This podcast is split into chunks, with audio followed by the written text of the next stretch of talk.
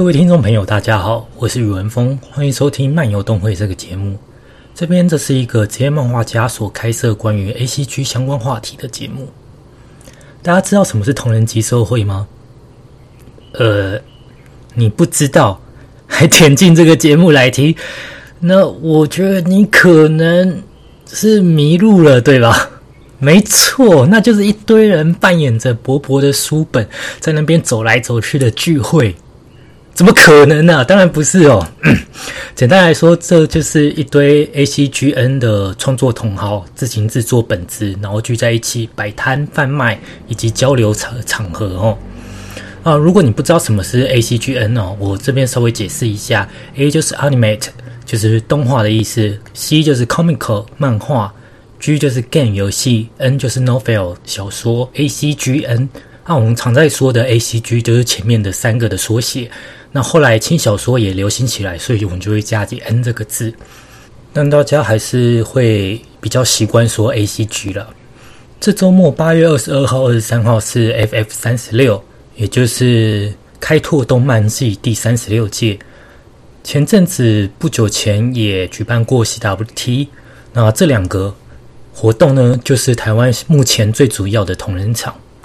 今年因为疫情的关系哦，呃，所以这两个场次都有所时程跟以往是不一样的。今天我们就来谈谈这个 A C G 喜好者不容错过的盛宴活动哦。虽然我现在是个漫画家，但是过去我也有很长的时间参加同人活动。所谓的同人志。呃，真的不是什么和漫画角色相同的人哦。很多外界的朋友可能会有这样的误解。那我有可能有人不太清楚，我还是稍微解释一下。我知道字面上可能很容易产生这种误会，但真的不是这个意思。同人志这个名词，如果你去维基百科 wiki 上看的话，它的广义最早的含义是相当的广的。啊，指的就是说，一群相同喜好的人所共同出版的书籍刊物，就叫做同人志。是因为后来比较多人把这个词用在动画、漫画这个次文化的领域之中，才逐渐变成这个专指 A C G 范围的作品。它有一种。嗯，你想画什么就画什么的一种自由创作的含义，也就是所谓的让创作者画爽的这种概念哦。这部分的文化，我们可以说是完全承袭日本那边的形式，所以和整和那边作品一定是脱离不了关系啦。不只是台湾，其实全世界都一样。不要觉得这是什么哈日族，不是哦。嗯，全世界其实虽然有什么欧美场啊，什么各式各样主题的场，可是它。这个展同人展的这个形式是承袭日本那边的，是没有变的，跟它的主题是两码子事。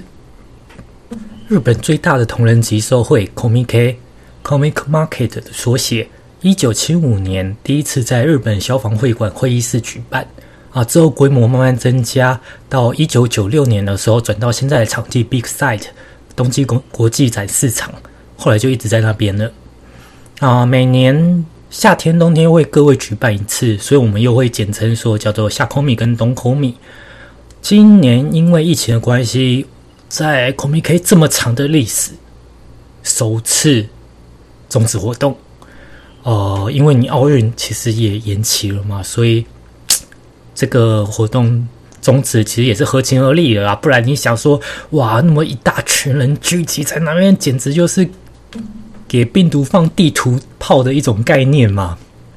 我个人呢，大概在二零一二还是二零一三年左右，有跟朋友一起去 Comic K 摆过摊，然后体验了所谓的在作品中才看得到的祭典。啊，其实不只是我，啊，还有很多的台湾社团也都会去经营那边的市场。当然，在日本那边摆摊竞争的社团会更多，嗯，不过也会有更多的人们作品在上面了。呃，一般而言，你只要没有画太差，然后挑选作品题材的也是所谓的热门项目，大体上你会卖的跟台湾同仁厂这边差不多的，差不多的好啦。嗯，不过它在那边的上限，所谓的卖卖量的上限就会比台湾这边高，通常是这样，通常是这样。但由于你从台湾这边去的成本是比较高的，毕竟你就算是在那边印本，就是你在这边画好稿，然后网络上传输档案给他们那边的印刷社。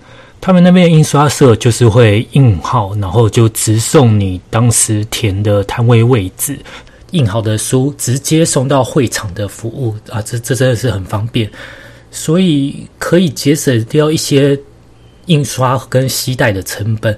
但是毕竟你摆摊还是要请一些小精灵啊，然后自己去也是要付机票费嘛。呃，当然也是有人说，哎，我自己不去，然后请那边的朋友帮忙。卖，那你还是要给他们钱嘛，对不对？嗯，应该没有那么好的小精灵是 是，哎哎，你都不要给我钱啦，应应该比较少啦，还是有可能就比较少。这么好的小精灵哪里找啊？我这边说的小精灵就是所谓的帮忙顾摊的呃朋友这样子，不见得是朋友了，呵呵。所以说，你从台湾这边过去，成本一定是相对较高的。所以，一般的社团都会慎重考虑要怎么去经营那边的方式。哈，最常见的模式还是说，你在 Pixiv 或者是在推特上面先增加了一定的曝光跟知名度，然后可能再以当季的安全题材，然后再进行到日本那边去出征嘛。啊，什么是安全题材呢？简单来说，就是。成人像，嘿嘿，就是十八禁，无论是男性像还是女性像都可以，而且是以二次创作为主。这这种题材，我们通常都是说稳到不行的最稳的题材嘛。当当季热门的二次创作十八禁作品，台湾和日本安全题材的差别，就是在说日本其实你就算不是当季热门的，是已经稍微有点过热度的二次创作，一样也。可以有一定的受众，让你赚回成本啊。还有一种就是二创的搞笑，或者是恶口恶搞的，也算是一种安全题材。不过，它的它就有那个你这个二次创作的对象是要热门知名的作品作为前提，才算是比较安全的。如果是冷门的话，就没有那么安全这样子。讲到成本哦，其实 Comic 绝大多数的社团也是。只要能赚回成本，或者是小赚一些，能够吃顿饭就已经是很棒，就能够赢过超过一半的社团了。那所以，当你的社团没有赚回成本，其实也不用难过，因为这是很常见的状况哦。基本上说个大前提啦，原则上你说同人场上，当然是你爱画什么都可以画，自由创作嘛，对不对？你要画什么？呃，史诗般的壮阔宇宙战争。当然也是可以哦，但是你就要有一点面对说啊，可能会赔本啦，或是你就印少一点的这种心理准备啦。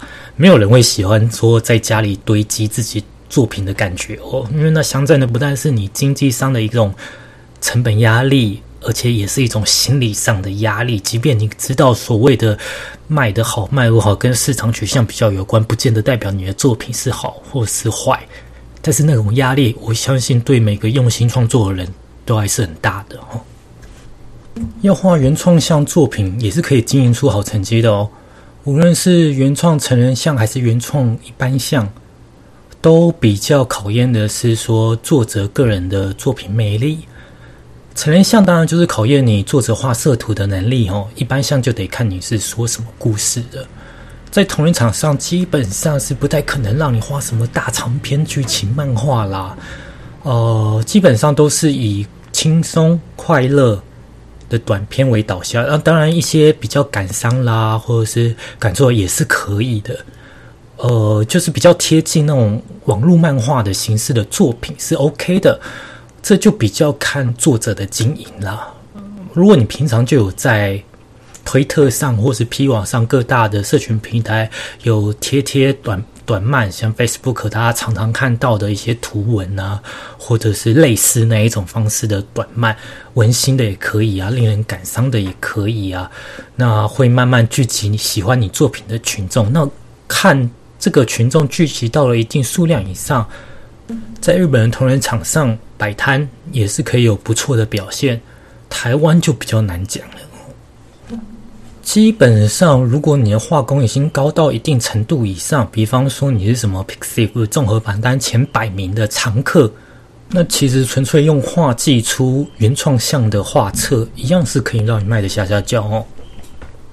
讲到日本行，我当然是有蛮多可以讲的，有机会我会另外再提。我去的时候，说实在话，技也远不如现在，但那时候就多多少少可以抵消点成本。不过，不过比较好笑的是，因为我去那边都是抱着有点半旅游的心态，所以会跑到秋叶原，然后跑到一些地方去花钱大花特花。所以我去的时候还是以，虽然可能已经赚回成本，但是我还是会花掉很多钱这样子啊。如果你抱持着。有有有自己志向的朋友，还是很鼓励你去日本那边发展看看啦。那前提当然是经济状况的允许下啦。另外也是要等疫情结束哈，毕竟这波疫情可能会持续相当长一段时间，所以能去的话，也可能是明年的事情了哦。接着我们来聊聊台湾的集售会哈。我个人第一次参加出本是在二零零四年。开拓动漫祭四，也就是 FF 四。当时我出的是原创一般向的剧情漫画，而且是有连载意图的作品，真的是非常天真可爱哦。那时候出的是一部叫做《罪之伴》的漫画，讲的是《三国志》跟《水浒传》的角色转身到现代的大乱斗故事，呃。当时大概就是卖个个位数的数量而已，而且当时还是影印本，真的是非常的可爱哦。后来我在二零零七年时出了一本同人独立游戏创作，叫做《破晓之客》。呃，虽然现在同人游戏出蛮多的，不过当时算是比较少的，而且是以六十万字的电子小说类型的一个同人游戏。当时还有上新闻，不过上新闻的原因是别的。如果有兴趣的朋友，可以自行 Google 这个东西，然后就会知道为什么。我就不再另外提了哈。再后来，我到学校快毕业的时候，画了一本台大本啊，主要就是我在台湾大学里面读书的一些有趣的事情，在大概印了一百本、一百多本左右，然后当时完售这样子。毕业以后，我就画了二创本。那但是画最多的是东方 Project 的二次创作。那是东方 Project 最最红的时候，大概就是《封神录》第零店出的时候。呃，可能有人不知道什么是东方 Project，那它就是一个日本的同人三大奇迹之一。它是由日本一个叫宋的作者 ZUN 宋的作者所独立创作出来的。弹幕同人游戏，由于他这个作品相当的具有各式各式各样的魅力，然后本本人又开放所有的二次创作进行，所以呢，在当时是掀起了一个风潮啦。那让很多的人都涌进来做这方面的二次创作。由于关于东方。几乎是可以开一个新的主题来谈，可以讲的东西蛮多的，所以我这边就是简单稍微提过一下。由于当初我画东方本的读者反应还不错哦，也有合作社团愿意帮我推，所以可以算是有一点收入的，但也就真的没有算很多吧。一年平均下来，顶多就是基本工资二二 K 再多一些些，大概这样子吧。呃，一年下来，你也不可能只画个两三本同人本过活啦，多多少少也是会接一些插画的案子。那时候就是有日本的委托进来呢，我就是接接插画这样子，还是可以过活的。原来我本来的目标就是商业的剧情漫画，所以一直以来我的中心是。摆在投稿，投稿到出版社参加比赛之类的，然后画了不少的短片。那同人活动其实主要还是为辅啦，为辅助就是增加一些，就是让自己有收入可以过活这样子。关于我至于同人场的简历，大概就是这样哦。由于这几年因为连载的关系，我是都没有参加活动啦，就是从二零一五年开始连载，所以大概也是五年多了。但我想同人场的大原则还是不会变啦，只要你画的够强，画的够好，其实还是你随便画随便卖了。讲这个话有点不负责任哦。不过如果是说一般像或者是剧情像的作品，一般而言，女性像是比较女性。客群是比较会吃的，男性是不太吃一般剧情向的，除非你是画搞笑的啦。那一二创搞笑也算是一种主流哦。如果所以所以如果你有画这一方面的能力的话，也可以。然后不想要画十八禁的话，也可以往这方面去创作哦。目前讲到现在，可能。有很多本来就在这个圈子活动的朋友，觉得我东西都讲太浅了哦。这边只能跟大家说不好意思啦，因为毕竟我还是要顾虑到不是很懂的听众嘛。要不然我一下子讲什么银法师通讯协定，谁知道我在讲什么？好啦，既然我都提到，我就讲一下哦。银法师通讯协定，我们简称银法师哦。它是台湾 FF 过去的一个知名的大社团。以 Comic K 来讲的话，就是所谓的铁卷门社团啦。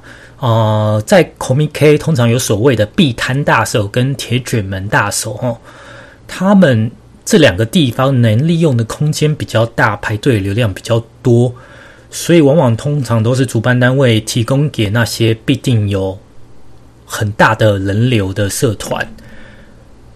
而在这之中，铁卷门就是那个可利用的空间最大、排队人量最多的地方，所以也都一定是给他们这种最大手的社团去用的。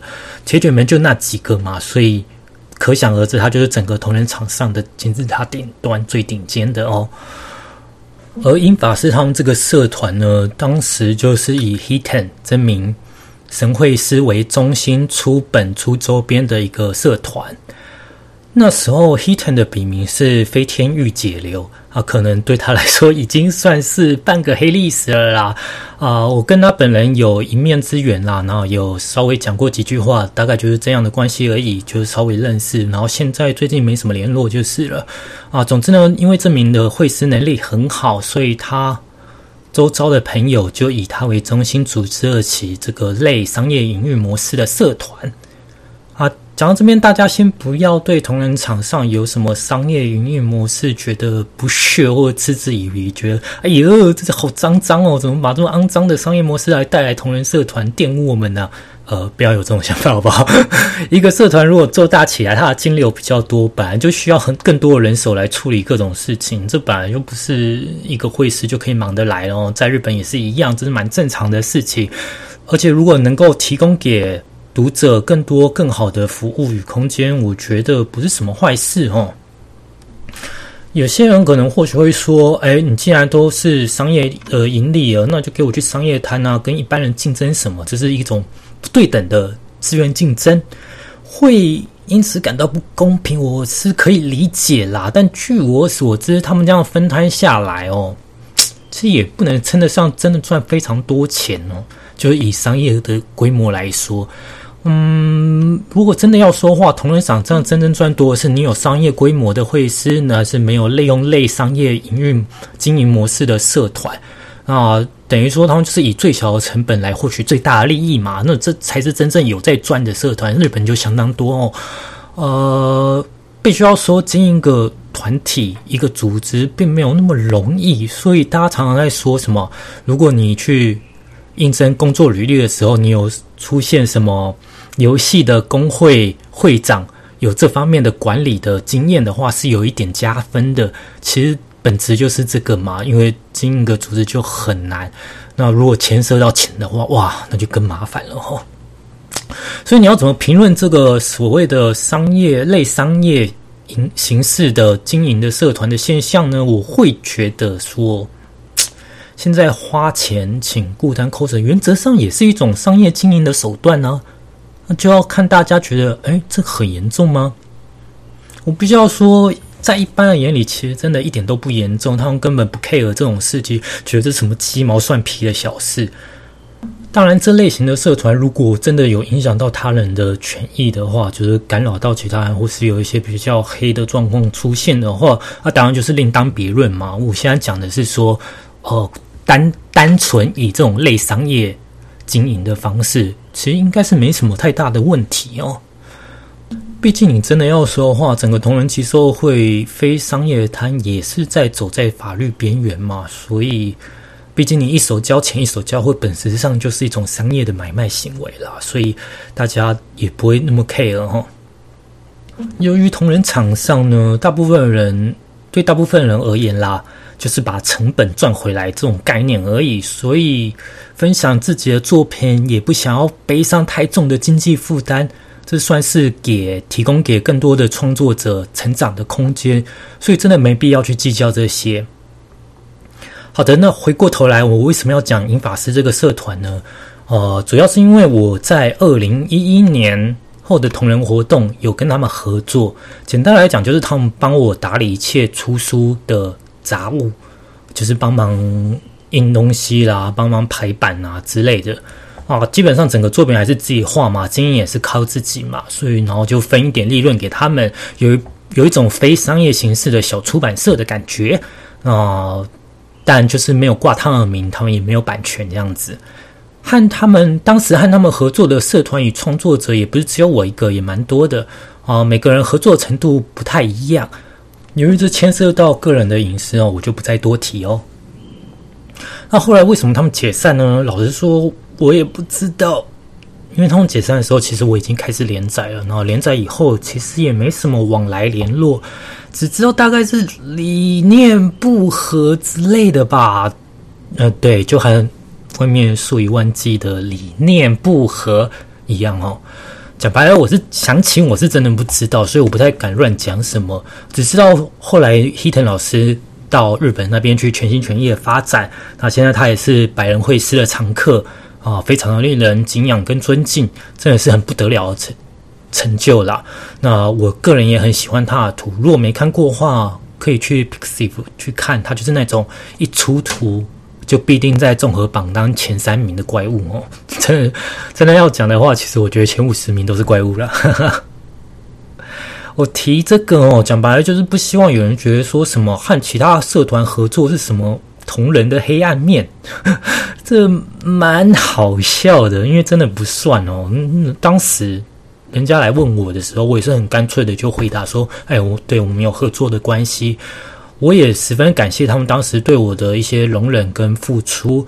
他们解散，我本人也是觉得非常遗憾。呃，基本上就。”给人有点像那种大学弄得有模有样的社团，结果出了社会以后，发现大家想法跟做法有一点分歧，最后逼不得已解散，大概就是那样感觉啦。就像是 YouTube 界也常常传出团体解散的消息，真的没啥大不了的哦。我知道当时的朋友哦，就是那个社团的朋友，都各自满肚牢骚，这个我知道。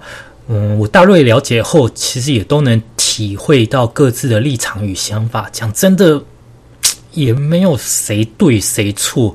在我看来，大家都是好人，都是一群非常有理想抱负的年轻人啊。而他们拆我后，也都各自在自己想做的领域上继续奋斗着。我觉得都是值得大家去支持和看见的哦。好啦，哎，不要再说我没有在讲八卦了，这种程度应该算有了吧，算可以了哦。不然讲太多，我要不晓得在哪里被黑了，我会哭给你们看哦。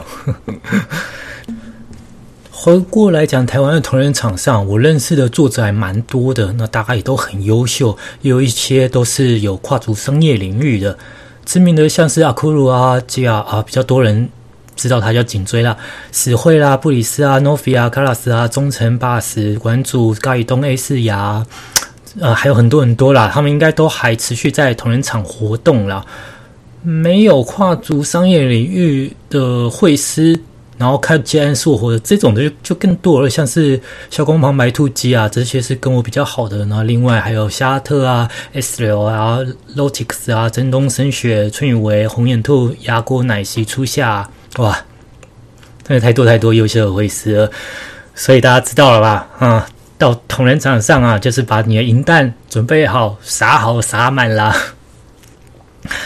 啊，我我这边要比较抱歉的是，因为我个人是比较偏男性向，参加的场次也都是以 FF 为主，所以我比较提到的女性向会是比较少，也比较都不认识。当然，女印象会是很多很多很棒。我其实，在博客上也常常都会看见，有时候真的就是。